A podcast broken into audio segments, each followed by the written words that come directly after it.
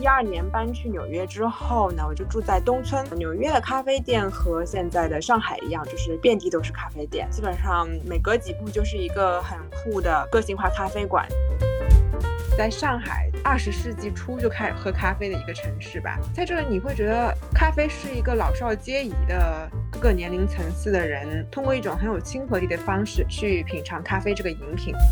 在美国的话，我觉得蓝瓶子是一个很亲切的，然后我可能在旧金山的 Buy Right Market 我就可以买到它的咖啡豆，无处不在的，然后对我来说是一个很温暖的存在。我没有觉得它是一个特别高端有格调的一个品牌。更多是一个它很注重品质，然后又很有可持续理念。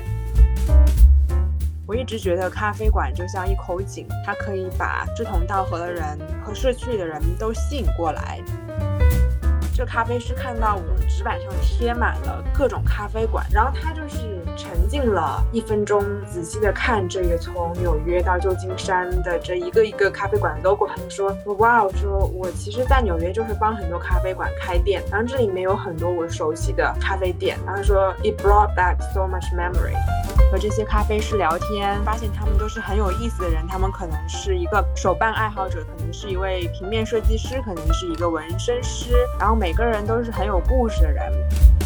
喜欢咖啡的人内心像无花果一样软软的又甜甜的，所以一定是对这个世界充满爱的。我又比较喜欢咖啡，它是一个又有科学又有艺术的，既有这种精准度，同时你是又是一种艺术。咖啡不就是这样吗？你冲了十几杯、二十几杯不好喝的咖啡，终于有一天你喝到了一杯酸甜可口、果汁般的，然后哇，咖啡原来可以这样好喝！我觉得这个时候就是你在分泌内啡肽的时候了，你就会对它上瘾啊。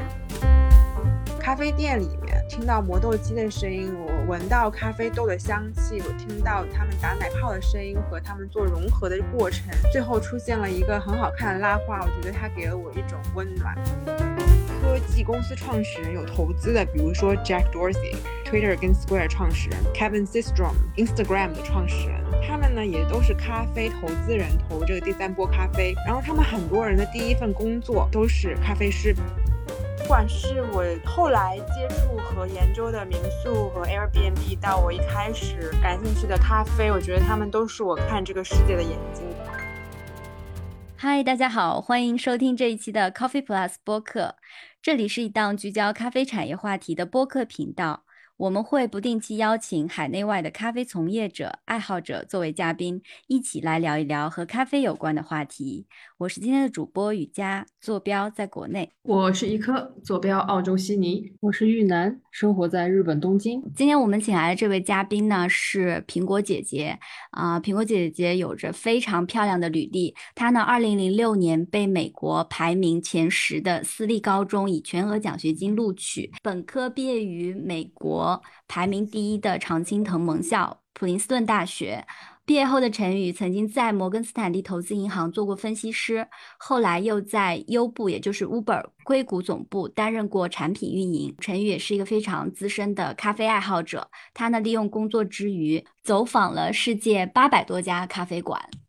而且曾经也给十五位硅谷企业家画了肖像，并举办过五十多场画展。陈宇同时还是一个生活体验家，他在六百零六天的时间里进行了全球的民宿生活体验，六百零六天里住 Airbnb 的民宿，并将这份珍贵的体验出版成畅销书。不租房的六百零六天。其实我在联系苹果姐姐的时候说到呢，我是最早关注你，应该是在豆瓣上。然后后来你出的那本不租房的六百零六天，也让我成为了 Airbnb 的忠实粉丝。在这期间，在各种媒体平台上听过无数次你的故事。后来呢，我们又不知道为什么成了微信的好友、ins 的好友，还有 Clubhouse 的好友。我觉得我们两个就像是虚拟世界里的两条线吧，因为一些共同的爱好在不停的相遇，但是我们其实从来没有直接交流过。啊，然后这些共同的爱好是咖啡，是对极简生活、回归自然、可持续生活方式的拥抱。我们呢，几乎也是在同一时间内经历了人生的一些不愉快，但是这些陈宇可能都不知道，因为以往都是我单方面的关注他，他就像是一个从不知道我存在的远方的朋友，几乎陪伴我经历了过去的几年。所以本期节目，我们想一个以一个很特别的方式来呈现一下。就以对咖啡的热爱为切入点，来复盘一下我和陈宇成为单向云网友的这些年啊。下面就请苹果姐姐陈宇给我们先做一下自我介绍，和听众打声招呼吧。Hello，大家好，我是呃，我叫郑晨宇，我的网名叫苹果姐姐，因为我的脸圆圆的，笑起来像苹果，所以从我高中注册新浪博客的时候就给自己取了这个网名。我其实，在高中的时候就去美国留学，后来我在普林斯顿大学读的是经济和环境学，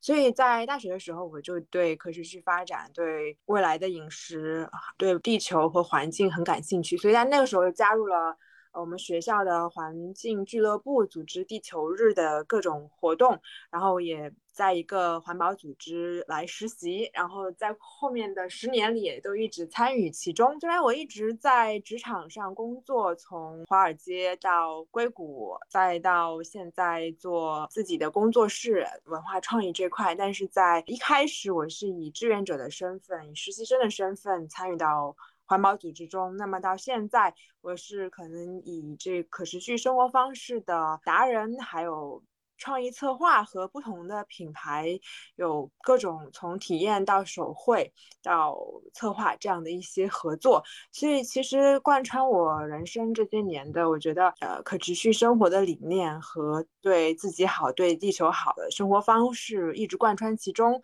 其实，咖啡是我。一二年搬去纽约之后呢，我就住在东村。呃，纽约的咖啡店和现在的上海一样，就是遍地都是咖啡店。你只要走下楼，基本上每隔几步就是一个很酷的个性化咖啡馆。然后我的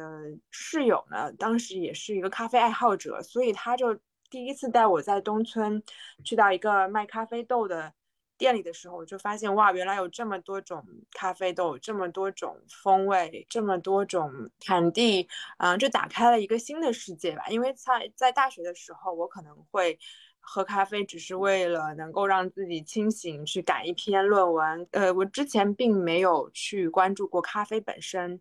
呃，当我搬去纽约工作的时候，从一二年开始，我开始注意到我身边有这么多独立咖啡馆。然后一开始呢，是因为我从小就是学画画的，所以当我一开始注意到的是这些咖啡店的 logo 设计都很酷，各种各样的颜色，各种各样的设计。那我自己很喜欢艺术，也很喜欢设计，所以最早就是被这些咖啡馆的设计、它的门头还有它的那些 logo 吸引，然后就走进去和这些咖啡师聊天，和咖啡店的。主理人聊天就发现他们都是很有意思的人，他们可能是一个手办爱好者，可能是一位平面设计师，可能是一个纹身师，然后每个人都是很有故事的人。呃，所以不管是我后来接触和研究的民宿和 Airbnb，到我一开始感兴趣的咖啡，我觉得他们都是我看这个世界的眼睛，都是我与这个世界交互最自然的方式去。满足我对这个世界好奇的，呃，一个非常直观又实在的这样的一个存在吧。所以，我其实对于美国的整个咖啡环境还是挺感兴趣的。但这个部分我们可以留到之后，如果我们还有时间，我们可以探讨一下。其实，在一众像我们现在应该都是差不多的年纪吧，八零九零后这个年龄段，那苹果姐姐算是元老级的咖啡爱好者了。而且刚才您也说到了，其实您的起点非常的高。早在二零一二年的时候，苹果姐姐还在美国生活的时候，就做过一个叫做 Coffee Love Project 的项目。那这是一个什么样的体验？能跟我们分享一下吗？呃，先简单说一下，美国的咖啡文化是很有意思的。就是从最早的星巴克，到后来我开始接触咖啡馆的时候，就是 Third Wave Coffee 嘛，就是第三波咖啡，从蓝瓶子到 Counter Culture 到 Intelligentsia、Stumptown。所以当时也就是在纽约接触到这些品牌，包括到。嗯，洛杉矶、旧金山，去了解到第三波咖啡和这些不同的咖啡品牌吧。开启 Coffee Love Project 原因呢，就和我开启六百零六天以民宿为家的这个生活实验其实是一样的。就是当时我在华尔街工作的时候，每天就是两点一线，从东村坐地铁到 Grand Central，然后去上班。呃，但是我自己就是是从小学画画。对艺术很感兴趣，然后也其实是一个很有创造力的人吧。我记得当时我就是每天早上一大早起来，大概六七点就开始翻 Pinterest，然后每天会收集很多创意的那种呃图文啊，然后我就会收集到我的一个图库里面。我觉得每天面对着电脑，面对着 Excel 做表格，嗯，做 PPT，我没有找到一个可以自己创造力的出口。后来我就发现。哎，其实咖啡馆每一个咖啡馆都是一个自己的小世界，每一个咖啡馆都很有故事。然后我就开始在不同的街区走访咖啡馆，就像比如说我在从东村再到 Chelsea，再到上西区、上东区，啊，每个区都有好多好多好多咖啡馆。所以我就想说，要不我就每个周末去探访一个街区，然后邀约一些朋友和我一起去探访咖啡馆。然后我把这种叫咖啡马拉松，也就是说，呃，我们那个周六，比如说从早上开始吧，就开始去逛咖啡馆。然后我先做好一些路线，然后就带上几个朋友一起到不同的咖啡馆。然后呢，那个时候我就想说，哎，我收集了挺多的这些贴纸，一一开始就是去逛嘛，然后后来发现自己收集贴纸越来越多，还有一些。呃，卡片啊，然后一些杯子啊，我也想说，嗯，不知道怎么去放这些东西。后来有一天，我收到一个快递盒，那个快递盒很大嘛，我就把它给拆开，然后我想说，哎，这个纸板可以做拼贴，因为我发现做拼贴是一个很好的梳理自己内容，然后同时有一些创造力的方式嘛。我就开始说，我把我收集到这些贴纸全部贴到我的这个纸板上，然后一开始就是按照城市纽约，然后分街区，然后就开始贴。后来想说，哎，要不我就是带着这个我的纸板，然后走进不同咖啡馆。然后当我带着这些纸板走进咖啡馆的时候，我还会带着我自己的剪刀啊、胶水啊，然后我带着我自己做的这个 Ottoman 小座椅。在纽约当时的环境就是大家其实也很。嗯，让你可以做自己嘛，所以我觉得自己带的这些东西有有一点像一种行为艺术吧。后来就跑到这个咖啡馆，当他们这些咖啡师和店主看到我的这张纸板的时候，他们都会觉得啊很有意思，很有创意，然后他们会在上面给我留言说，哎，你还应该去哪些咖啡馆？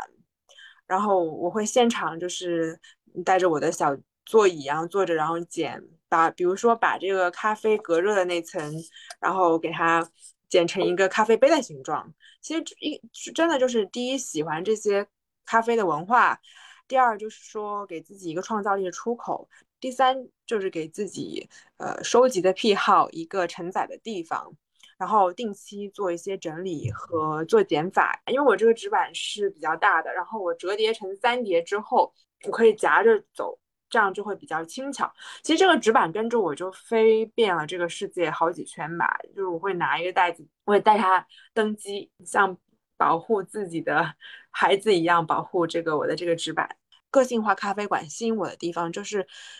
这些认真对待他们的每一个出品的人，然后去用这个小小的空间去表达自己的喜好。然后我一直觉得咖啡馆就像一口井，它可以把。志同道合的人和社区里的人都吸引过来，然后呢，大家可能发生一些有机的这种链接。我会发现很多咖啡馆都会有这种 community table，就是一个很长桌或者一个大桌子，让陌生的一起来喝咖啡的，或者是独自来喝咖啡人会有一些很巧妙的相遇。然后可能会在咖啡馆里遇到新的朋友，有的时候我就发现我是因为对这个世界比较充满好奇，我就会去问关于这个豆子的产地呀，它的烘焙的方式啊。然后在问的时候，因为他们其实都非常认真对待自己的出品，会跟你分享很多很多知识。然后在分享过程中呢，就会有很多其他的客人也会加入进来。然后我也通过这个爱好，然后认识了很多新的朋友。所以一开始在纽约。呃，给自己的两点一线的生活增加一点乐趣。到了后来，我就想说，我就开始搜美国哪些城市的咖啡馆很有，嗯，很有名，哪些城市很有咖啡文化，我就发现旧金山、洛杉矶、芝加哥、波士顿，然后我甚至就安排了去一个周末去到这个城市。三天两夜，四十八小时，利用我工作的周末的时间，去设计这样的一个咖啡之旅吧。比如说，我去芝加哥，就是周五晚上下班后就飞去芝加哥，然后找一间 Airbnb。周六周日就是全天去走访咖啡馆，甚至我只提前做一两家攻略，就是可能当地一定要去的。然后呢，到了那里，我再问咖啡师，我还应该去哪里。这样我其实就不用做攻略嘛，因为这些咖啡师是最懂当地人，就跟着最懂当地人去了解咖啡的文化，所以就是这样从纽约到了芝加哥、洛杉矶、旧金山、波士顿，后来又回国加入创业公司，然后我又想说，一五年的时候我要在国内再把我的 Coffee Love Project 延续，所以就带着他们又去了上海、北京、厦门，还有很多很多其他城市。嗯，那我到每一个城市，现在基本上都会去以咖啡为线路，时间飞逝到二零二二年或者二零二一年。我在回国后有很多出差的机会，不管是去景德镇还是青岛，因为现在基本上都是高铁出行嘛。我下火车的第一件事情就是我会搜一个当地一定要去的咖啡馆，然后我马上坐交通工具或者拎着箱子就出现在这咖啡馆里，然后我会突然觉得哇，我我。到了陌生的城市，但是我觉得一点也不陌生，因为你会找到一个自己很熟悉的环境，然后你喝了一杯，不管是奶咖还是手冲还是抹茶，你都会觉得好像这个城市就离你很近了，就一下变亲切了。然后在这里，你即使在那里坐坐着和咖啡店店主和其他客人聊聊天，你也能很快的对这个城市的脉搏有一个很好的把握。然后我觉得这就是我去体验这个世界的一种方式，然后让我有更加丰富这样的人生体验。刚刚苹果姐姐提到那个陪伴你飞满全世界的这个纸板，就是搜集所有拼贴的纸板，就很遗憾，呃，我们没有办法能现场见到，但是回头我们会把这个照片放在 show notes 里面，然后大家可以欣赏一下。真的是现在这个纸板上有大概多少家咖啡馆？你有统计过吗？呃，我回去要统计一下，去过的就是有八百多家，八百到一千家。然后是这样，这样这个纸板呢是在一二年开始，到一五年，我当时在呃深圳做创业公司，然后到一五年底我就搬回洛杉矶继续工作。那个时候我就开启了这个 Airbnb 民宿的生活项目嘛，在那个随身只能带一个行李箱，所以这张纸板这个拼贴就在我家里待了。好几年，那到二零年再从洛杉矶回国的时候，嗯，我就把这些个纸板带到上海，因为我现在住在上海。后来呢，我就开始，我就没有特别专门的说继续制作。我觉得当时我感觉就是说，这个纸板好像已经成了一个艺术品，是我过去时的一个记载。然后随着上海的咖啡馆越来越多，然后我就觉得我又收集，我又开始收集这些贴纸。直到今年春节前吧，我又开始做新的拼贴。也就是说，我发现有的时候就是命中注定哈。因为当当年我做这张纸板，从一二到一五年的时候，我还有两大页没有任何东西，就是空的。那我现在其实就有机会去填充它，又带着新的目光，带着新的收收集的东西吧。但最终你发现，其实这十年你在职场经历了很多。呃，你个人也成长了很多，但是有些东西是完全没有变的，就是你对某些东西的热爱，对可能你抛开咖啡本身，呃，我觉得是一种对工匠精神吧，对一种设计，对一种热爱生活的人这样的一种天然的吸引。我现在是继续在拼贴，对我现在有这个上海，然后有泉州，还有北京。还有这个秦皇岛，然后我现在也是每去一个城市都会给它收集一些，然后贴到我现在这个纸板上。所以中间虽然有一些断层，但是呢，它终会成为一个我一直伴随我的很重要的东西。那苹果姐姐最初在美国进行的这个项目，让你记忆最犹新的一次探店经历是什么？能跟我们大家分享一下吗？好的，其实有很多哈，但是我觉得最记忆犹新的是，我记得我一三年九月带着我这张纸板上面已经有了纽约和芝加哥的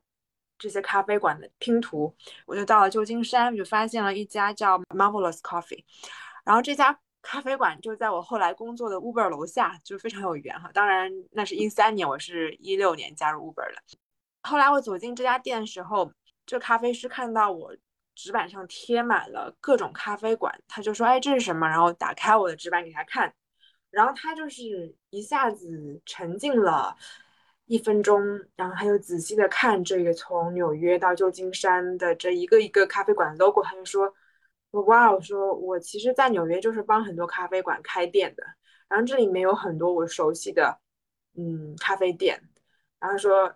it brought back so much memory，他就说这让我回想起了。”很多我的这个回忆，然后我突然就觉得，哇，这很酷哎！其实我是在世界各地有这样的一个咖啡师的网络，然后他们可能都互相认识，也有可能不认识，然后他们之间都会有很多的交集。甚至我后来开始手绘创作，嘛，一开始是做咖啡拼贴 （Coffee Love Project），后来就是做很多的这种咖啡的手绘啊。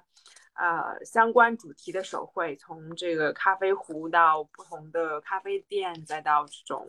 滤杯啊，这是景德镇的一个陶瓷滤杯。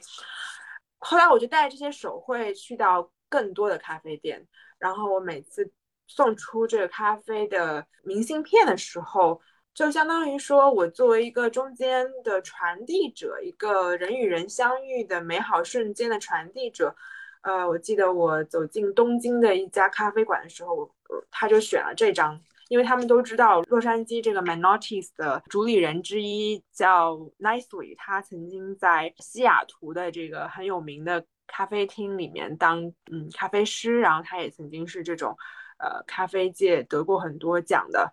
呃，所以当我跟他提起这个 Nicely 的时候，他其实也是知道他的。那当我把这张卡片再送给这个东京咖啡馆的。主理人的时候，我觉得就会又有一种不一样的意义在里面吧。我就是隔空把一个在洛杉矶、一个在东京的两位咖啡爱好者，有通过这样的方式链接起来了。所以我觉得其实就成了一个媒介，嗯，很有意思。我也很感兴趣，就是说，或许等到我这个项目十年的时候，不是从一二年开始，哦，一定十年了，二零二二年，呃。在某一天嘛，我也想说，如果我可以去重新找到我曾经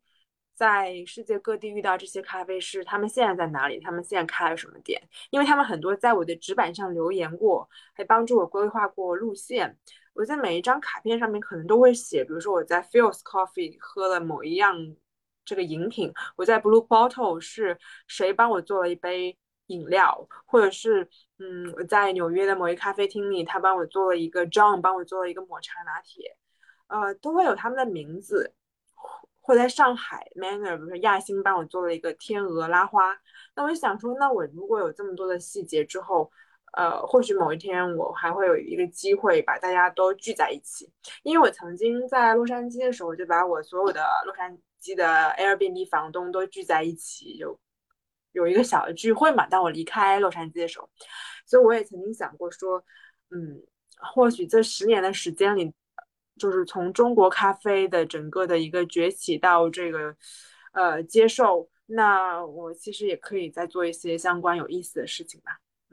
喜欢咖啡这件事情，真的可以把在世界上不同角落的人连接起来。因为我们之前在节目里一直就觉得说，咖啡它是一个很小的圈，包括在国内的整个咖啡爱好者圈子，真的非常非常的小。然后我自己曾经也有一种就是这样的体验，我当时是在那个澳洲，然后到北美去读书嘛。我在澳洲做了一段时间咖啡师，然后我到北美后来就找兼职。我在找到的这家店的老板，他们就是曾经在澳洲。跟我一样 working holiday，然后在那边入门的精品咖啡。然后我们在北美的一个小城市里面，大家了解澳洲咖啡，会发现说哦，我们以前去同一家墨尔本的咖啡，然后认识同一批人，就是那种感觉真的很奇妙。然后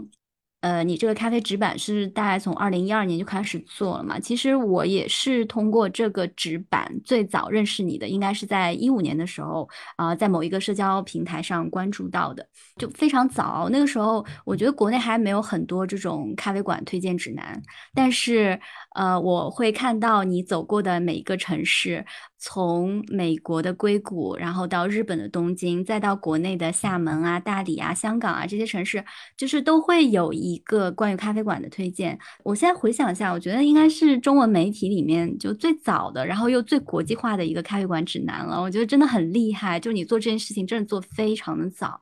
然后现在的话，大家感兴趣也可以到苹果姐姐个人公众号里面有一个专门的分栏，就叫做咖啡馆，可以读到当年的那些古早时期的探店体验吧。我觉得。就是如果呃你再回想当时这种每个城市去探店的这个项目，你刚刚也说了，抛开咖啡本身可能让你上瘾的有很多东西，然后包括可能是它艺术人文的东西，还可能是咖啡馆的东西。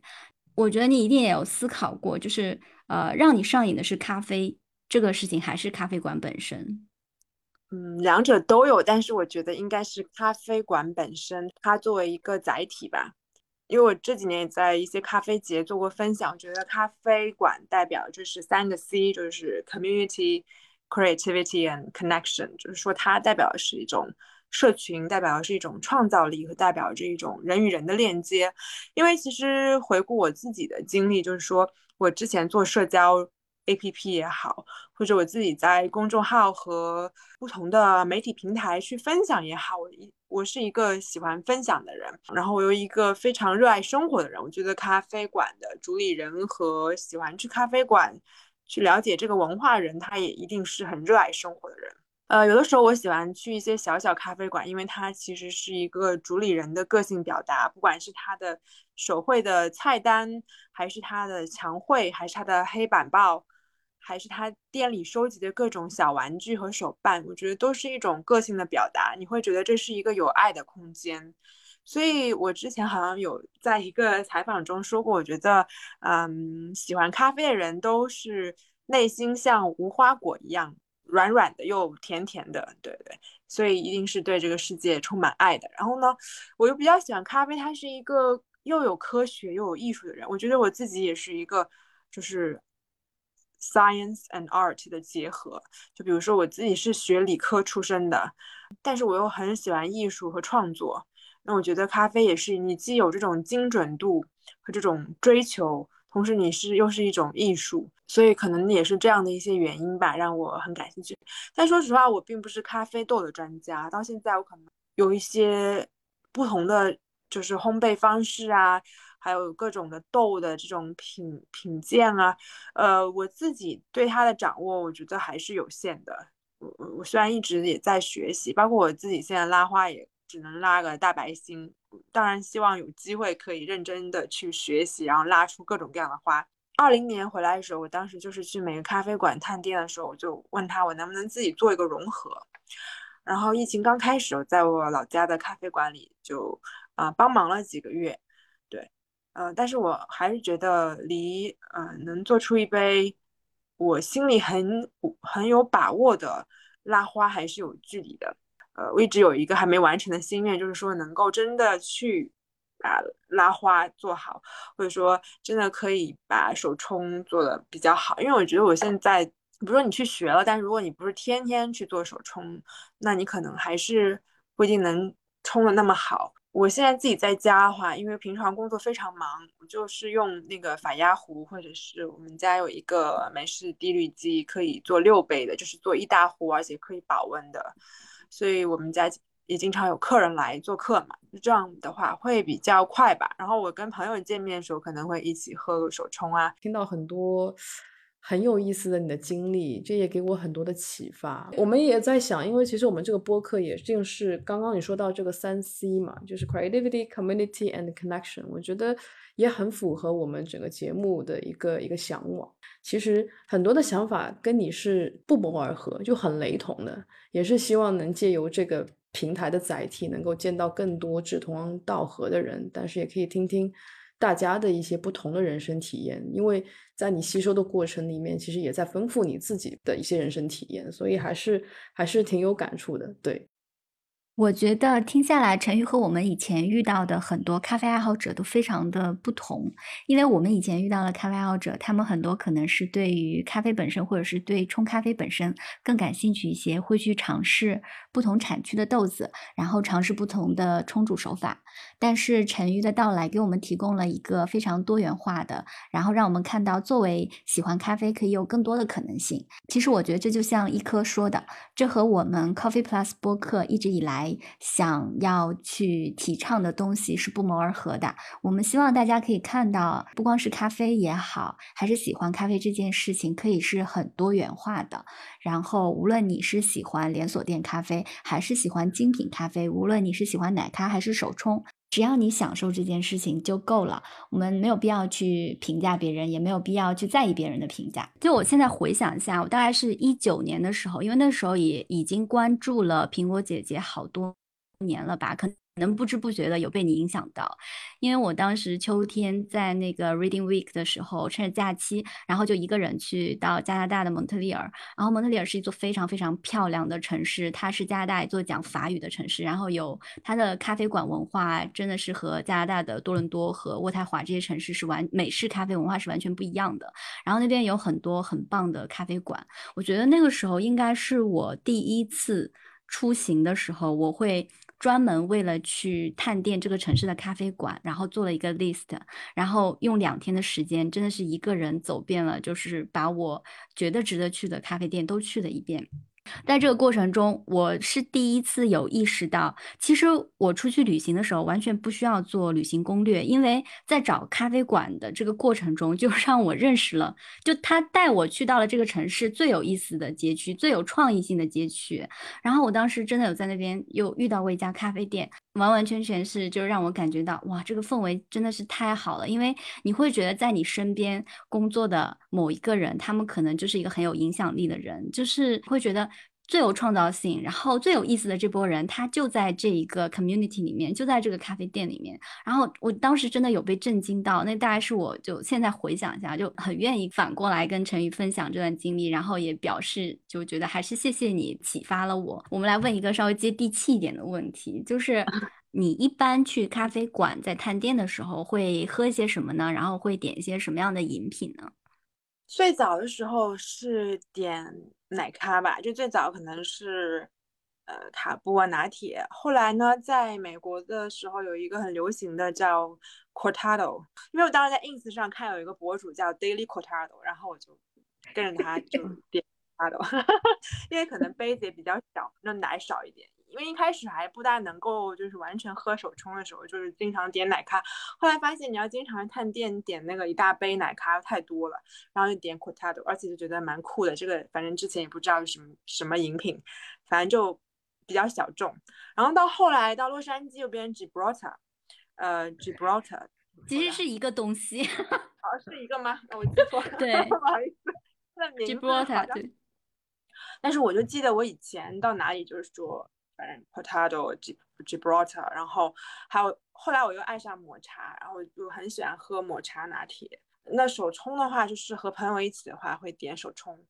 然后会请他们推荐不同豆子啊。嗯，现在这两年回上海之后呢，又是呃有如果是跟朋友一起出去喝比较随意的话，就点一杯拿铁啊什么的。但是现在就是。特调特别多，我就觉得如果在家里都能做很多咖啡，我可能出去的话，我想喝咖啡要喝一个有一点意思的，就各种各样的特调嘛，什么有这个茶的，有咖啡，有黑巧的，然后你去品尝不同的味道的。嗯，还有我平常自己在家做这个咖啡的时候，我可能会加一点点肉桂吧。就是现在其实在家喝这个黑咖比较多，然后偶尔加一点燕麦奶。出去的话就看有什么有意思的，然后店长推荐的，就是愿意去尝试一下。苹果姐姐提到的这个 Cortado 这款饮料，其实我刚从澳洲到北美的时候，我也发现了 Cortado 这款饮料在北美的咖啡馆菜单上，简直是和拿铁卡布一样的常规存在。其实你就可以把它理解为一杯小杯的奶咖，因为它的出杯通常是在四到四点五盎司，也就是说一百五十毫升的玻璃杯里面出品一杯啊、浓缩量不变，但是奶量更少的这样的一杯奶咖。然后 cortado 这个词呢，它是来源于西班牙语的，在英文中的解释就是 cut 的意思，也就是说减掉一些牛奶的意思。因为我们知道美洲有一些国家是讲西班牙语的，可能会有这种文化上的交流会密密切一点。然后后来关于那个 Gibraltar 这款饮料，我又了解到，它其实在美国一些地区，比如说洛杉矶是非常盛行的。嗯，Cortado 和 Gibraltar，你简单的可以理解为就是大概是非常类似或者是相同的饮料。那么 Gibraltar 它最早呢，据说是由 Blue Bottle 在洛杉矶出品的。然后当时他们出品同样的也是用了一款玻璃杯，这个玻璃杯呢是由一家玻璃器皿公司非常出名，叫 Libby Glass，就是利比玻璃器皿，一款厚底的类似于威士忌酒杯的玻璃杯。然后这款杯子呢，它当时命名就是 Gibraltar，所以当时 Blue Bottle 出品的时候呢，就直接用这个玻璃器皿的名字来命名了这款饮料。然后呢，又随着洛杉矶的带货能力，这款饮料开始流行开来，然后美国的其他地区或者说北美，像加拿大这些城市都开始用这款非常漂亮的厚底玻璃杯来出品 Cortado。但是在某些咖啡店同时出品有 Cortado 和 Gibraltar 的时候呢，他们肯定会有一些区别，比如说他会在 Cortado 里面啊、加一些糖，或者是加些奶油和牛奶一起去打发。那同样的，我想到了有异曲同工之妙的是澳洲咖啡馆里的 Piccolo。大家知道，澳洲咖啡文化它沿袭了意式的咖啡文化更多。那么 piccolo 呢，它其实是一句意大利语原来的词汇，然后它的意思就是短和小的意思。我们现在国内很多咖啡馆也引进了这款饮料，然后翻译为短笛。在澳洲，piccolo 的出品一般是在三盎司的玻璃杯，就是大概是九十毫升的这种小玻璃杯里面，是用单份浓缩加上一些少量的奶泡把它填满。在澳洲的话，Piccolo 跟 Cortado 是两个东西，因为我们这里还有一个叫 Magic，Magic 就是四分之三拿铁，四分之三拿铁等于 Cortado，Piccolo 就是 Piccolo，请大家不要撼动 Piccolo 在澳洲的地位，也不要拿它跟任何饮品比较，Piccolo 它就是 Piccolo。因为浓缩的哎，你知道为什么吗？肯定是因为很多人从北美来澳洲，他会习惯性的去点那个 cortado，所以他们就觉得啊，也差不多比例，我就用这个杯子出了。但是正宗的 cortado 一定要用 cortado 的那个杯子来出，它那种厚底的，有点像是这个意 whisky 杯的。对，就像很多澳洲人，他们到 北美会去点我要一杯 piccolo，然后他们有些呃咖啡。馆的菜单上根本就没有这个东西，然后他就说：“那我给你做一杯类似的 cortado 好不好？”然后也 OK 的，就大概是这样子来，就文化之间的交流嘛，然后菜单就会有演变。所以，我们现在总结一下，大家如果想喝比常规杯更小杯的奶咖，你在澳洲就点 Piccolo 或者四分之三拿铁。然后呢，如果你在澳洲的墨尔本地区呢，你就点隐藏菜单四分之三拿铁，又叫 Magic。如果你在北美地区，比如说像加拿大或者是美国的一些城市，你可以点 Cortado。然后，如果你在洛杉矶，你可以点 Gibraltar，这样就能原汁原味的尝到了当地的一个出杯特色。然后就说到这个不同地区、不同咖啡店，不是有很多菜单的不同嘛？所以苹果姐去走访了全世界这么多的咖啡店，有没有因为菜单文化的不同，然后点到一些意料之外的饮料，然后让你觉得惊喜或者惊吓的？哦，我很喜欢那个 dirty chai，对，因为我哦很喜欢喝 chai tea，然后 chai tea 里面再加一个 espresso，我就觉得特别好喝。然后回国以后，我只是在这个上海的 Griffin 喝到过 dirty chai，好像这个就没有很流行，对，因为国内流行的 dirty 好像不是这种，呃，然后或者也没有流行过 chai，一直就没有很火过。但我觉得 chai 很养生啊，就是 chai tea。对，chai tea 加 espresso。嗯，还有就是也喝过，就是比如说现在国内也有一些桂花酒酿拿铁啊，因为我是江南人，长江边长大，就是桂花酒酿，就是我们童年的味道，所以听到这个名字，我就会觉得很有呃小时候的回忆吧。所以我觉得很多东西都可以加上 espresso，然后呢，如果我是为了喝咖啡提神，然后又想有一点风味的话，我觉得我是能接受这些各种各样的特调的。当然，如果说我们是去喝手冲，去品尝它不同的风味的时候，又是完全不一样的一种状态了。我觉得我可以在不同的状态中切换，然后我没有觉得哪一种就比另外一种更高级，或者说。因为你喜欢咖啡，你就一定要天天喝手冲。我觉得人在不同的状态的时候，需要就是一杯适合那个心情的饮料。对，呃，我个人不是很喜欢那种特别鄙视链的这种状态哈。呃，还有一个我比较喜欢就是 Turmeric Latte，前几年在洛杉矶比较火姜黄拿铁。呃，好像回国之后还没有怎么在这边喝到姜黄拿铁。苹果姐姐提到的这个 chai latte 和 dirty chai 呢，其实在西方国家的咖啡馆里面也是很常见的两款饮料。chai latte 它本身是不含有任何咖啡因的。Chai 这个饮料呢，最初是起源于南亚国家，像印度这样的国家，因为我们知道他们当地是盛产一种红茶品种，包括也是世界的香料大国，所以他们当地人会用红茶加上当地一些生产的香料，然后熬制成茶底，再配上奶制品来饮用。包括现在超市里面也可以买到一些加工好的这个 chai 的粉末，买回家里呢，只要在这个粉末里面加上牛奶煮制就相当于是奶茶了，因为一些好的咖啡店是不可能用这种工业的粉末来给大家做出品的，他们会选择最好的原料去做这个拼配的基底，比如说。澳洲的某些品牌，他们在做这个 chai 的基底的时候，他们会选用来自于印度某些特定产区的，并且是公平贸易 （fair trade） 的这个红茶，配上一些新鲜的，大概是七八种这种新鲜有机的香料，比如说像是桂啊、豆蔻啊、姜黄、丁香，还有生姜，还有像是蜂蜜。来配成这个浓缩基底，然后如果大家在咖啡店里点 chai latte 呢，咖啡师会用这个浓缩的基底加上水滤出茶汤，然后在这个基础上再加上打发好的牛奶，还会甚至还会给你做一个好看的拉花。dirty chai 呢，就是在这个基底的基础上再加上浓缩咖啡 espresso，然后再加上奶泡，这个就是他们的常规储备，所以是跟我们国内的 dirty 是完全不一样的。刚刚提到的一个抹茶拿铁，还有姜黄拿铁，同样也是不含有咖啡因的，分别是抹茶粉和姜黄粉调配成的基底，加上打发的牛奶。苹果姐姐在过去几年有没有遇到一些让你印象深刻的喜欢咖啡的很有趣的人呢？我发现，比如说以前在科技公司工作的时候，很多的工程师和学理科男生都特别爱咖啡，就他们都会有各种手冲器具，然后也会去。研究拉花，我觉得这种呃有理科思维的人，可能就天生的会比较喜欢这种技术派的东西嗯。然后很多也会每天会给自己做手冲啊，这种很有仪式感的，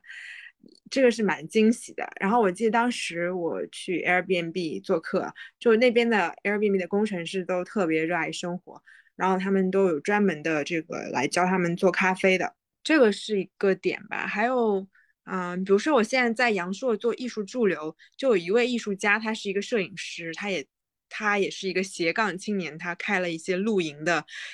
呃，营地。然后他这次来到阳朔，他带了他自己的四种咖啡豆，然后他又带着他全套的户外手冲和他的这个户外灯都带来了，就是他的桌上还要放着一盏小灯，然后去。做手冲，我就会被他这种仪式感和他这种认真的劲儿，就是还是挺。有感染力的。就我本身的本职工作，我也是一个工程师，然后我也是理工科的。然后我自己想了一想这个问题，为什么大家觉得说对这个手冲这件事情特别着迷？可能是因为它有特别多的参数，比如像水分啊，然后颗粒研磨度啊，每一个参数有微小的变化，都会给这杯咖啡带来非常不一样的结果。所以对于理工科来讲，还有有什么比这个？这种不可控更让你着迷的呢？因为我之前有听说一个理论，当你喜欢上一个事情或者喜欢上一个人的时候，你会分泌多巴胺嘛？然后这个多巴胺会让你感觉到快乐。但是其实真正让你人体最快乐的不是多多巴胺，还有一个叫内啡肽的东西。就内啡肽，它是你要经过努力，然后经过探索、钻研，有这样的一个过程，最后收获了一个比较好的成果。所以我觉得，哎，冲咖啡不就是这样吗？你冲了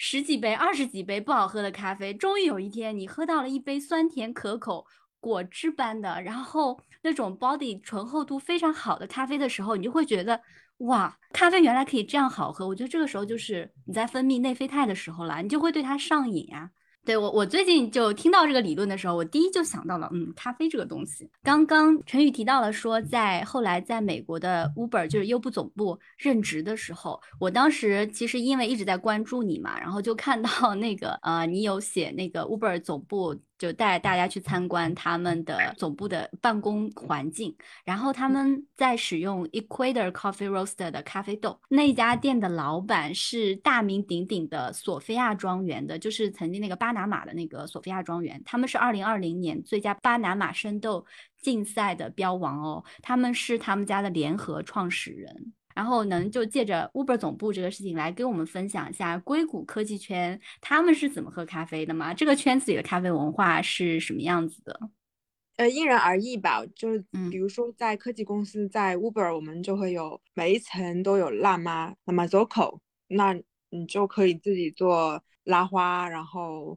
当然就是像 Airbnb 他们还有人专门去教你做拉花开班的这种。我记得 Uber 当时是没有就是开课的这种，但是呢，我们就是每一层都有辣妈，然后你可以自己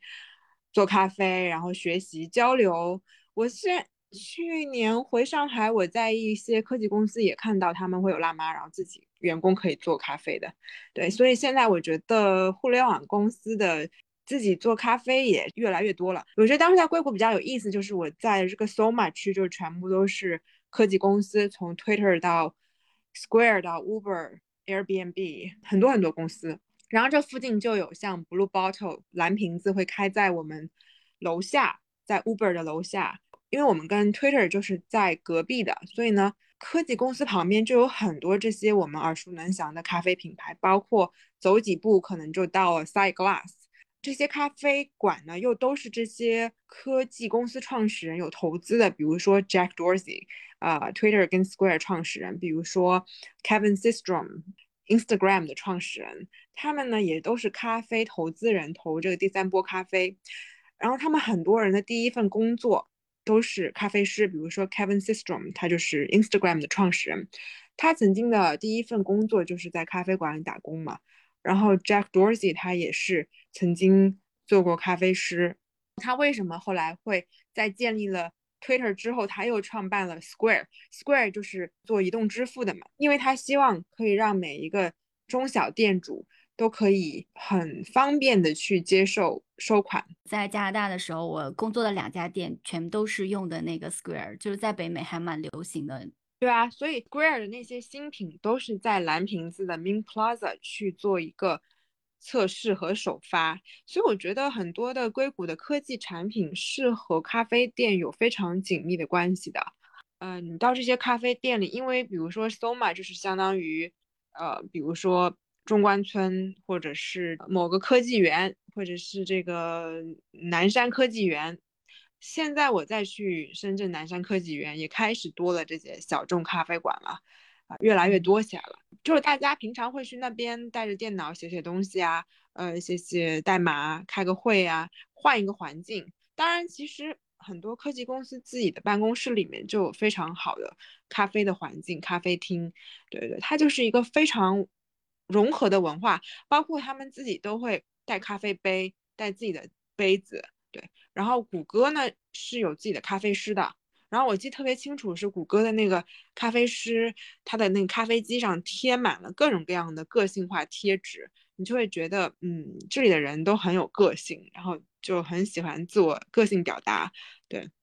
其实现在国内也有很多公司开始标配咖啡机了，而且是这种半自动的商用咖啡机。然后我也听说，之前杭州的一个朋友，他们工作的公司里面专门有咖啡吧台，还专门聘请了一位咖啡师。提升员工体验的一个很重要的哦，我其实突然想到，就是关于你说，因为 Blue Bottle 在美国到处都是嘛，就你自己对于蓝瓶的一个用户体验是什么样子的？在美国，啊，我是一二年第一次去蓝瓶咖啡，当时在纽约工作，我记得在洛克菲勒的这个楼里面就有一个蓝瓶咖啡，我当时去就觉得 logo 特别好看，然后咖啡也挺好喝的，而它的那个纸杯是牛皮纸，然后还有很有质感的那种，呃，可降解的牛皮纸嘛，包括它的那个上面的盖子也都是可降解的，你就可以感受到的。后来我就又去了布鲁克林他们的烘焙店，因为蓝瓶子就是一直被誉为。咖啡界的苹果嘛，我我翻看了我曾经一五年写硅谷咖啡馆的故事的时候，我当时也写了，就是咖啡界的苹果，可能主要它的设计的这种简约，它的这个颜色会让人过目不忘吧，还有它每家店铺的这种设计都很有设计感，然后它的那个新奥尔良啊，还有好几个就是有一些爆款都比较出圈的吧，但我觉得它在美国更像是一种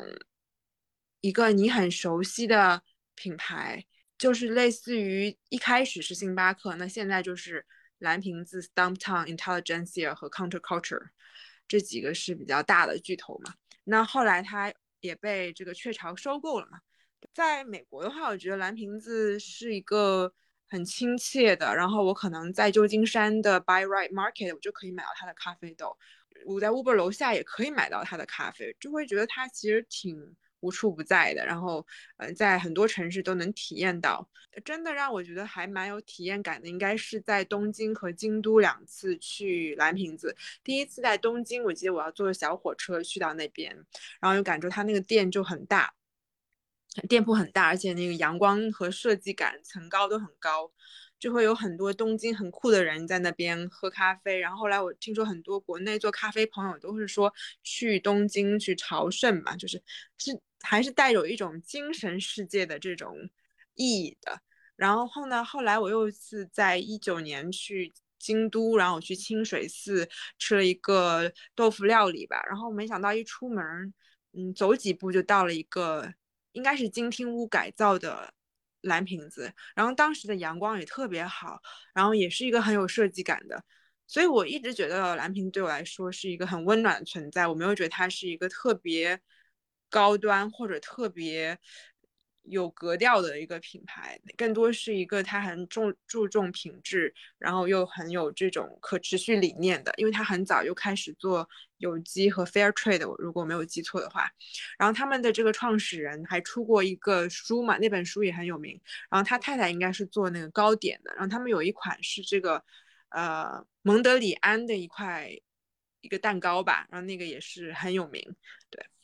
那其实你刚刚一开始的时候，我们也提到你走访了现在全世界累计有八百多家的咖啡馆，不同的国家、不同的咖啡馆，他们有没有一些文化上给你的冲击体验？印象比较深的是在墨西哥，因为嗯，其实我自己学了西班牙语嘛，所以我去墨西哥的咖啡馆里，我就会看到很多自由职业者，比如说在画这个 Zentangle 的那种画那个禅意禅意的那种缠绕的，然后有画插画的。然后有的跟咖啡师在聊天的，那对我来说，可能去一个西班牙语国家的咖啡店，就是去打开我的各个细胞吧。然后，呃，我可能会想说，可以通过这样方式去提升一下我的西班牙语，因为你可以在咖啡店里听到各种方言，看到各种语言，尤其，呃，如果它全是西班牙语的话，对我来说是一种沉浸式的体验。然后我到成都的话，你就会听到大家都说四川话嘛。其实很多时候更多是那个当地的方言，那可能有一些特调会和这个地域和这个国家有一些关系嘛。特别地域性差异，我倒是没有那么强的感知，对。但是我觉得更多的是相同的地方，就是，呃，我觉得在每一个城市都能找到一很相似爱好的人，因为每一个咖啡馆背后它推行的是一种文化。上海有一个巴西柔术的。店长开的咖啡馆，所以它的装修就非常那种巴西柔术的各种文化。比如说有一个玩具手办爱好者的咖啡馆，它的咖啡馆就是它的这个亚文化，它代表这个小众文化背后那种热爱。所以我觉得倒不在乎于他是哪个地方、哪个地域，而在乎这个人他是谁，他代表是哪种文化。然后我第一次知道 Manner，其实就是在苹果姐姐的公众号文章里看到的。当时你分享了那个一篇文章，叫《中国最小咖啡店：小到两平米的咖啡摊》，然后其中就有 Manner。我最近又翻了一下那篇文章，我觉得你简直是太棒了！你你何止是发现了 Manner 一一家宝藏？我看了那篇文章，大家知道吗？那文章里面当然还有北京的大小咖啡。我想我们很多听众都是小宇宙上的朋友，大家肯定很也很了解大小咖啡。其实我们也很喜欢现在的大小咖啡，他们不光有了自己的播客啊，然后也拓展到了在北京拓展到了几家店。苹果姐姐能跟我们说一下，因为当时你在写这篇文章的时候，你甚至人都不在国内，你是在还在美国。然后为什么就在几年前就能慧眼识珠，然后发现了这么多美好的咖啡店？可能还是从自己的兴趣爱好出发，因为我在世界各地从一二年开始走访这么多咖啡馆，有很多就是小小的空间。我觉得小小空间里承载着每一个人可能都有这种开咖啡馆的梦想，但是经常会遇到各种各样的原因，比如说房租贵啊，比如说运营起来有的时候会遇到各种挑战啊，很多时候大家就想一想就算了嘛。但是当时我发现 Manner 的时候，这个也是无意中在朋友圈看到有这样的一个咖啡馆，然后我就去 ins 上去翻到一些照片，我觉得这个地方很妙，因为我看到一张照片，一位爷爷送孙女去上课，然后他回去的路上在 Manner 的窗口呃打了一杯咖啡，我觉得这个就很有意思，就是在上海从二十世纪初就开始喝咖啡的一个城市吧，在这里你会觉得。咖啡是一个老少皆宜的这样的一个饮品，然后它是一个跨越年龄的。就在那一个窗口里，我看到是各个年龄层次的人通过一种很有亲和力的方式去品尝咖啡这个饮品。它没有门槛，就是你只要路过就可以买一杯。它没有年龄的要求，就是你任何年龄都可以去买一杯咖啡。它就给我很大的触动吧。可能是因为我天天去跑咖啡馆，我就会对这样的地方。非常的敏感的这样的一个触觉，我当时就想说，哎，除了，呃，其实这个小小的咖啡馆就能让很多年轻人让他们的梦想照进现实，有一个样本嘛。就很多人说我去住 Airbnb，然后写了这本书，呃，是他们摸石头过河的一个样本。呃，那我觉得 Manner 就是给很多有咖啡馆梦想的人一个。一个样本，你可以在两平米的空间里做出这样子很有温度的一个咖啡和咖啡品牌。然后大小咖啡的一鹏是我记得我一四年的时候他就加了我微信，我记不清是什么原因我们加了微信。当时我到北京，他说我们可以约着喝一杯咖啡。他当时在做那个南非的红茶，如意宝茶，sorry 不是红茶，如意宝茶，如意宝茶，对。然后我们就约在那个鱼社大厅喝了一杯咖啡，然后他就跟我说：“他说你这个纸板很有意思。”我到现在还记得他就是七年前给我的建议啊，就是说，他说其实你做的这个事情很有意思，然后你如果再把一个细节，然后你把你所有在世界各地去过的店的这一样东西拉出来，就可以做成一个很有的意思的东西。然后我觉得，哎，一鹏是一个很有想法的人，也给了我一些思路吧，所以他后来开。大小咖啡的时候，第一家应该是在一个胡同里面，然后当时就是那个胡同店也很有名，我就跑去了。呃，后来他又跟我一个开嗯青旅的朋友有一些合作，他们的故宫店吧，所以我就觉得人生中就有多了很多交集。嗯，他也是对品质非常有追求的人。呃，其实像你说的，我们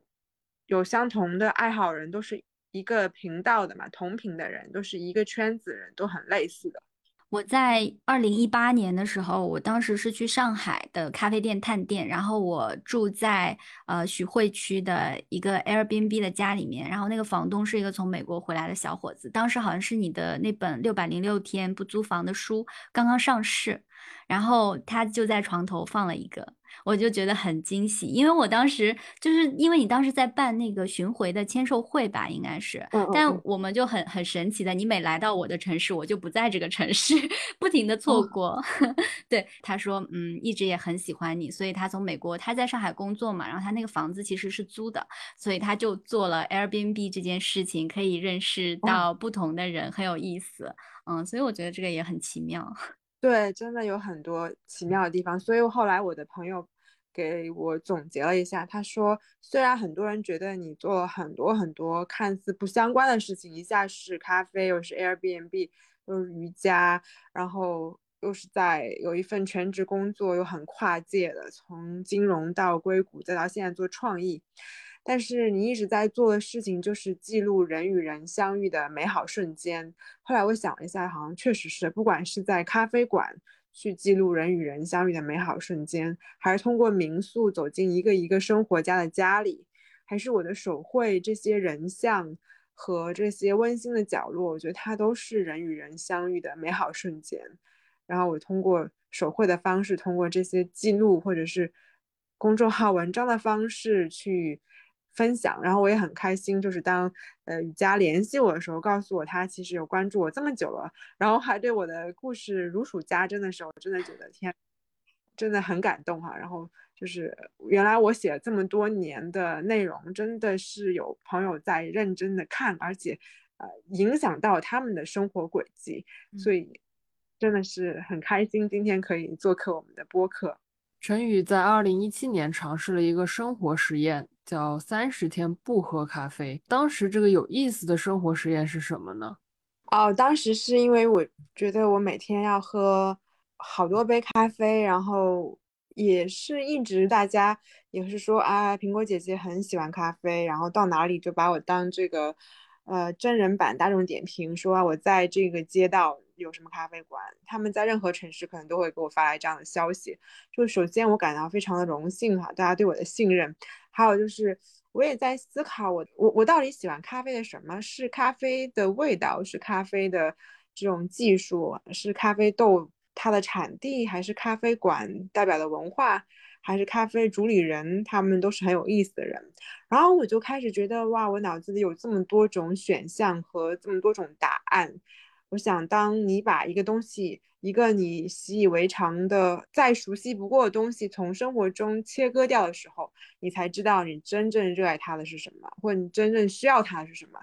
所以我当时就想说，呃，给自己一个生活实验吧。其实我的很多东西都是生活实验，我我做的很多事情都是从一个生活实验开始的。比如说六百零六天住民宿，是从三十天的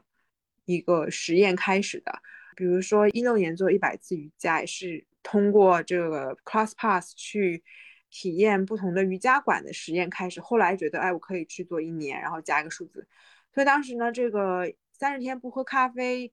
的这个实验，就是想知道自己到底喜欢咖啡什么。同时，我当时去上一个瑜伽冥想课，老师就说。啊，很多人需要喝咖啡提神。其实，如果你掌握一些呼吸的方式的话，你也可以通过这种火呼吸啊，各种各样的呼吸体式，然后你可以让自己清醒过来。我觉得，哎，这也很有意思。所以我就在后面的三十天里就没有喝咖啡。但是呢，我一开始就是连茶也不喝，但到后面实在太困了嘛，然后我后面就让自己可以增加一些茶的选择。要不然的话，就是因为还带着工作，所以就。可能工作效率会有点低，所以我后来发现，首先咖啡因对我来说是很重要的，就是咖啡本身。还有呢，就是我通过咖啡，它是让我能够进入一个状态。就比如说现在，我每天早上起来第一件事情就是，当刷牙洗脸之后，我就会去煮咖啡，然后喝了咖啡之后，我觉得嗯，我可以开启一天了，然后我可以开始工作了。他们有的时候现在会拍一些照片啊，是之类的。然后，如果我手上什么都不拿，我就觉得不是我自己。尤其是我面对一个陌生的摄影师的时候，所以当我手上拿一杯咖啡的时候，或者我喝了一口的时候，我就会觉得哇。我又恢复到我可以做自己了。我还喜欢咖啡的一点呢，就是我经常去咖啡店里面，然后我听到磨豆机的声音，我闻到咖啡豆的香气，我听到他们打奶泡的声音和他们做融合的过程，最后出现了一个很好看的拉花。我觉得它给了我一种温暖吧。所以其实这个生活实验就是从生活中习以为常的习惯中把这个习惯打破。然后让自己重新认识到自己为什么需要它，因为很多时候我们在两点一线的工作和重复中会忘记我们为什么出发，然后适当的打破，就是让自己知道我为什么要做这件事情。这样的话，我们就不会麻木，然后我们会更知道自己想要的是什么，自己擅长的是什么。其实我从二零一四年开始喝咖啡嘛，但是一开始只是可有可无的状态，就是你想喝的时候你会去喝一杯。然后我二零一七年的时候，就对我人生来说发生了一件特别重要的事情。我我觉得这个话题也不应该被大家避讳，因为那年就确实是不知道为什么突然。呃，被诊断为抑郁症，然后真的整个人都非常的不好，是一段特别黑暗的时期吧。但是我觉得我还是蛮坚强的，因为在那段时间里，我一直在尝试各种自我疗愈的办法。因为我觉得，就如果大家现在身边有这样的朋友，麻烦你抱抱他，就是给他一些力量，因为他真的是一种身体上的小感冒，就和感冒一样。我现在是完全走出来了，而且。当我现在回想起过去的那段经历的时候，我完全不理解我当时的那种心情吧，就是觉得自己，嗯，没有办法生活下去，然后很害怕每天起床去面对呃生活里的工作啊，还还有这种日常和细节，所以我当时尝试了很多很多事情，包括。呃，像是一些特殊的饮食方法啊，包括瑜伽呀，或者是一些其他的锻炼的习惯，包括喝咖啡。我开始就后期，其实我我要承认一点，就我有在服用服用药物的。除了一些自救的方法、自我疗愈的方法，就是就医也是一个非常非常推荐大家去去做的办法，而且还有家家人朋友的陪伴都很重要嘛。当时好像陈宇也是在经历了一些不愉快，一个一些人生低谷，所以你在我眼里一直都是那种闪闪发光的，然后履历很光鲜的，又对生活很有热爱的这样的一个人。当我发现原来你也会经历这些的时候。尽管我不知道我自己为什么会经历那些，曾经我以为我怎么这么不坚强，但是你当时真的是给了我一些力量和。鼓励，我觉得咖啡呢，对于我，我也是从那个时候发现的。因为我本身是咖啡因特别不耐受的一个人，所以我当我喝了一点点咖啡之后，我整个灵感就会被打开，就很多不开心的一些观点，你思考问题的方式会变。然后当我在策划一个东西或者是在学习一个东西的时候，我会变得非常有灵感，非常有发散性。就从那个时候开始，我我开始每天就会呃自己冲咖啡嘛，因为我们当时都二十多岁嘛，我觉得现在社会的工作节奏也很快，可能很多人会正在经历这些。对于那些正在经历这些的朋友吧，就因为我们是已经走出来了，而且我们是带着很多的收获走出来了。我希望说能趁这个机会，陈宇能不能有一些。呃，关于这方面可以帮助他们，给他们一些积极的正向的能量，然后让他们勇敢的走出来，因为后面的人生真的会更加的精彩。对，就像刚才雨佳说的，我也是在二零一六年底、二零一七年初的时候经历这样人生比较低谷的阶段，因为，呃，因为长期就是白天工作，晚上在做自己喜欢的事情。嗯，就是长期这种超负荷的吧，等于说二十四小时不停的连轴转，就像你一个自助餐上，你的餐盘上装的东西一直都很满，或者你的这个车轮一直在不断的飞奔向前，以至于你就会发现，好像有一刻你这个车轮转不动了，因为你已经把自己像蜡烛一样燃烧尽了嘛，就是。很长时间，因为我一直写博博客，然后一直做分享，很多人觉得啊，你是我的小太阳，你在我低谷的时候给了我很多能量，因为你很热爱生活，或者说你有一个非常，呃，治愈的微笑。但是呢，其实每个人都会有情绪感冒的时候，每个人都会有自己低谷的时候。我觉得很重要的是能够去面对这样的一些情绪，然后像刚才雨佳说的一样，不管是。如果真的是诊断的话，去就医，还是说在有抑郁情绪的时候，当时是通过去上 Zumba 和瑜伽冥想，我也看过心理医生。我觉得 Zumba 真的非常推荐啊，Zumba 或者有氧舞蹈和有氧操，因为比如说大家都说啊，其实呃，如果你可以去运动，运动可以分泌多巴胺，然后。你还可能会有这个内啡肽这一系列让自己更快乐，但其实，在真正经历抑郁的时候，你是连起床的力气都没有的。你可能每天都只想躺在床上，什么都不想做，你谁也不想沟通。我记得以前就是因为太多人觉得我可以给他们正面的力量，就会很多人给我发他的遇到的挑战。然后也会有很多人说啊，你擅长这个也做 marketing，嗯，那我介绍个人跟你聊聊。每天的微信就会有很多很多这种介绍和寻求帮助，然后我就发现自己好像就像蜡烛一样，你燃烧不动了嘛。那个时候我一旦收到这种信息，我就卡住了，就是人可能就卡住，然后甚至有很长时间我都不想跟人沟通嘛。但是当你去上这种舞蹈课的时候，上尊巴课的时候，你唯一要做的事情就是你提前把课程预定好。然后上课的时候，你出现在现场就可以了。因为每一个这个尊巴老师，他们都是超级高能量的人，然后在课上会放很多这种南美啊、这种拉美的音乐，都是非常有能量的。然后你。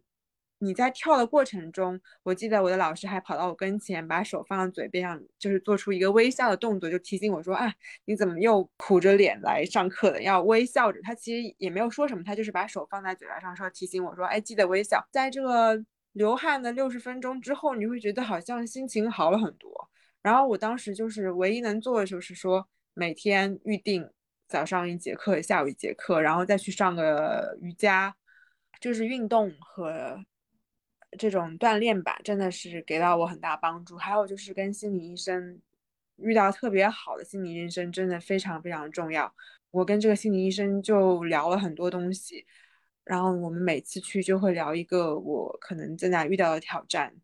嗯，就是解开很多的心结吧。很多时候不是别人告诉你一个答案，而是很多时候是和自己的和解。还有一个很重要，就是为什么说我后来也通过画画。就是我当时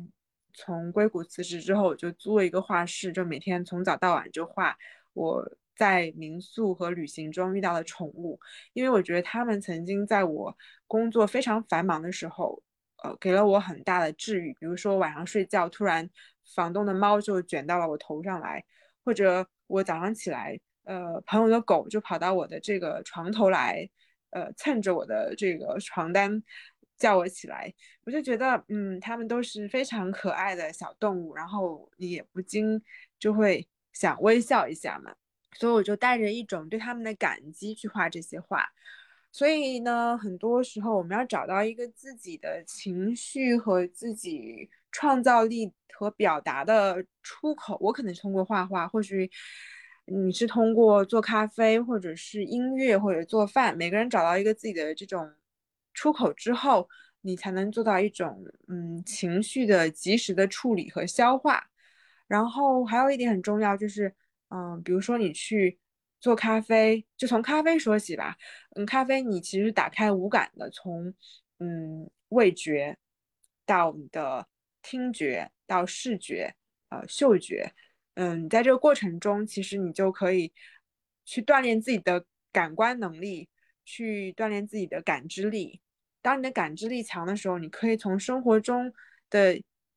一束花、一个好吃的巧克力、一顿好吃的饭、一杯好喝的咖啡中，就感受到一种生活的美好，然后你就会感到很快乐。如果我们有这样很强的感知力，你就有很强的复原力，然后你就可以自带喜乐嘛。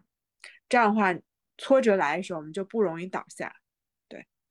这就是我，我觉得我要想把这个事情说出来的原因，因为当时我是这样被陈宇激励到的。那所以很多听我们听众的节目，我觉得这不是一个羞于承认的东西，对，就可以给他们一些力量，然后真的鼓励大家，不管多么低谷的时期，一定会走出去的。嗯，对我很推荐 Brené Brown 的那关于 Courage。和 vulnerability 的这个分享和书，Netflix 上有他的一部纪录片叫《Brené Brown 的 Call to Courage》。他其实说，其实当我们可以去分享自己最柔弱、最脆弱的一面的时候，其实这才是最大的勇气。呃，勇气不是说一直往前冲，而是说你可以让把你最脆弱的地方让别人看见。就当我们去 show up and be seen，let other people see us。这就是一种勇气，然后其实勇气它就是一个内在力量，然后当我们不断去修心的时候，我们就会有很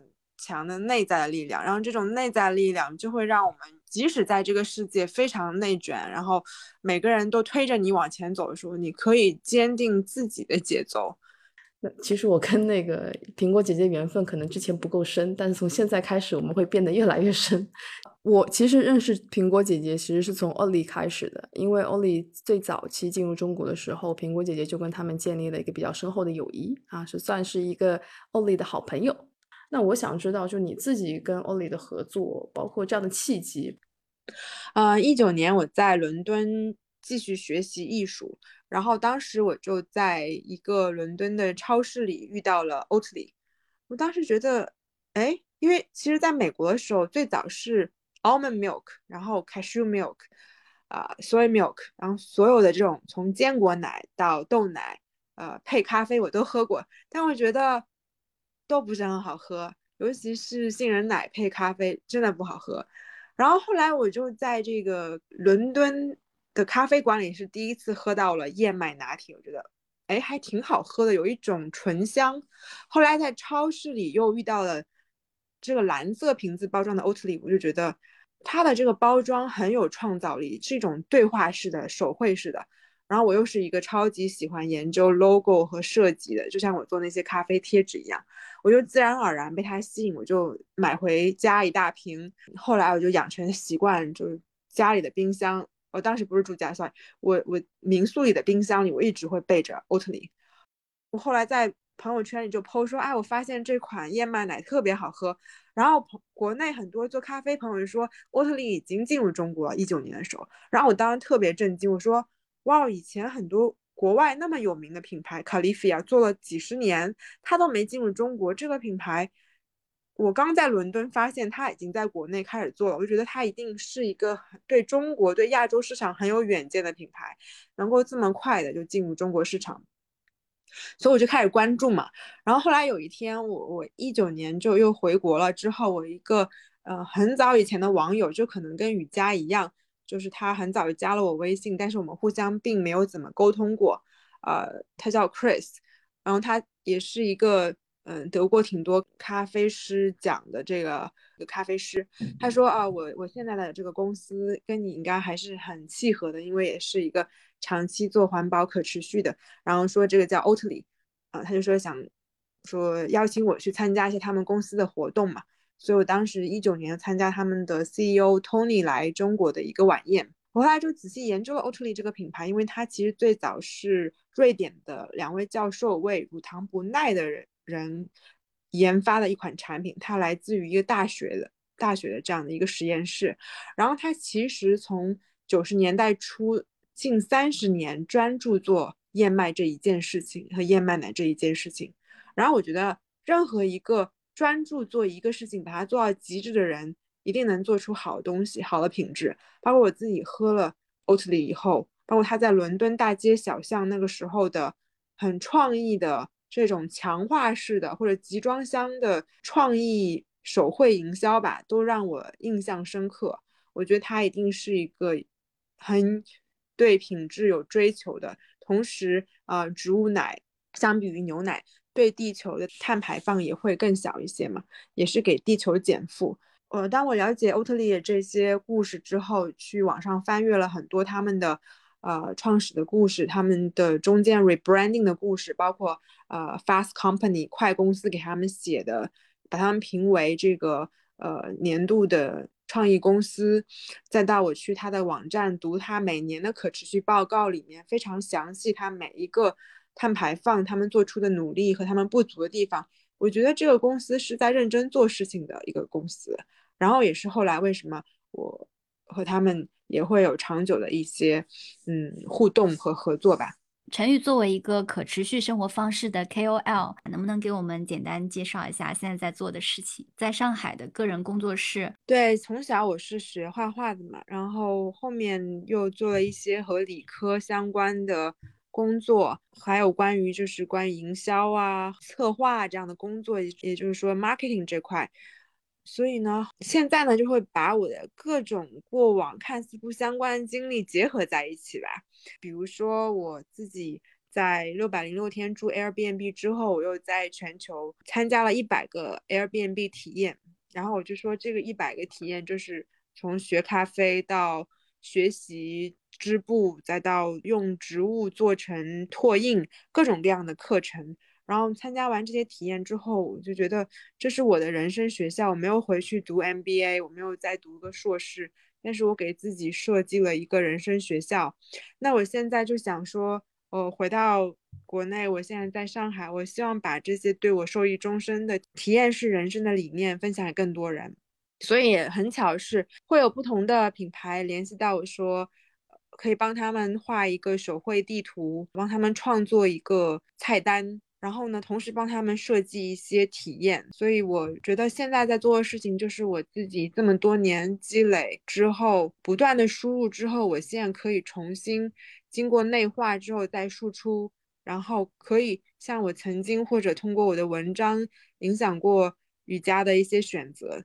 那我觉得更直观的是通过线下的体验，让更多人去。感受到发现美、感知美和创造美的这样的一个能力，对生活有更多的这样的感知力和热爱，那么也是在遇到挫折的时候有更强的复原力。所以，我现在整个做的事情是围绕就是手绘策划、体验，然后让大家到了一个空间里可以有很深度的链接，然后有美学的提升、创造力的提升，然后遇到了新的朋友。所以其实做的事情还是最终归于人与人之间的连接，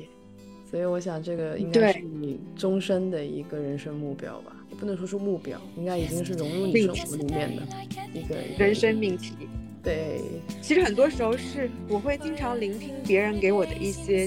观察和对我的观察，因为。也有很长时间，大家说啊，你做了这么多年叫自媒体吧，就是从新浪博客时代，再到微信公众号，到后面还有像小红书啊，各种各样的视频平台。然后大家说你为什么不把这个粉丝数再做到很大很大那种呢？就中间有个朋友就跟我说，你在线下活动中可以给人很大的感染力。然后我就想到说，哦，那我或许应该做更多的。线下的活动，那释放出我在这个方面给人的影响，这种影响就是说，可能是赋能到另外一个另外一个生命。觉得你是一个特别勇敢，而且自知，而且你是不断在打破、重塑自己的一个一个过程，改变原来的一些生活方式、思维方式是多么的重要，就可能真的是 new chapter of the life。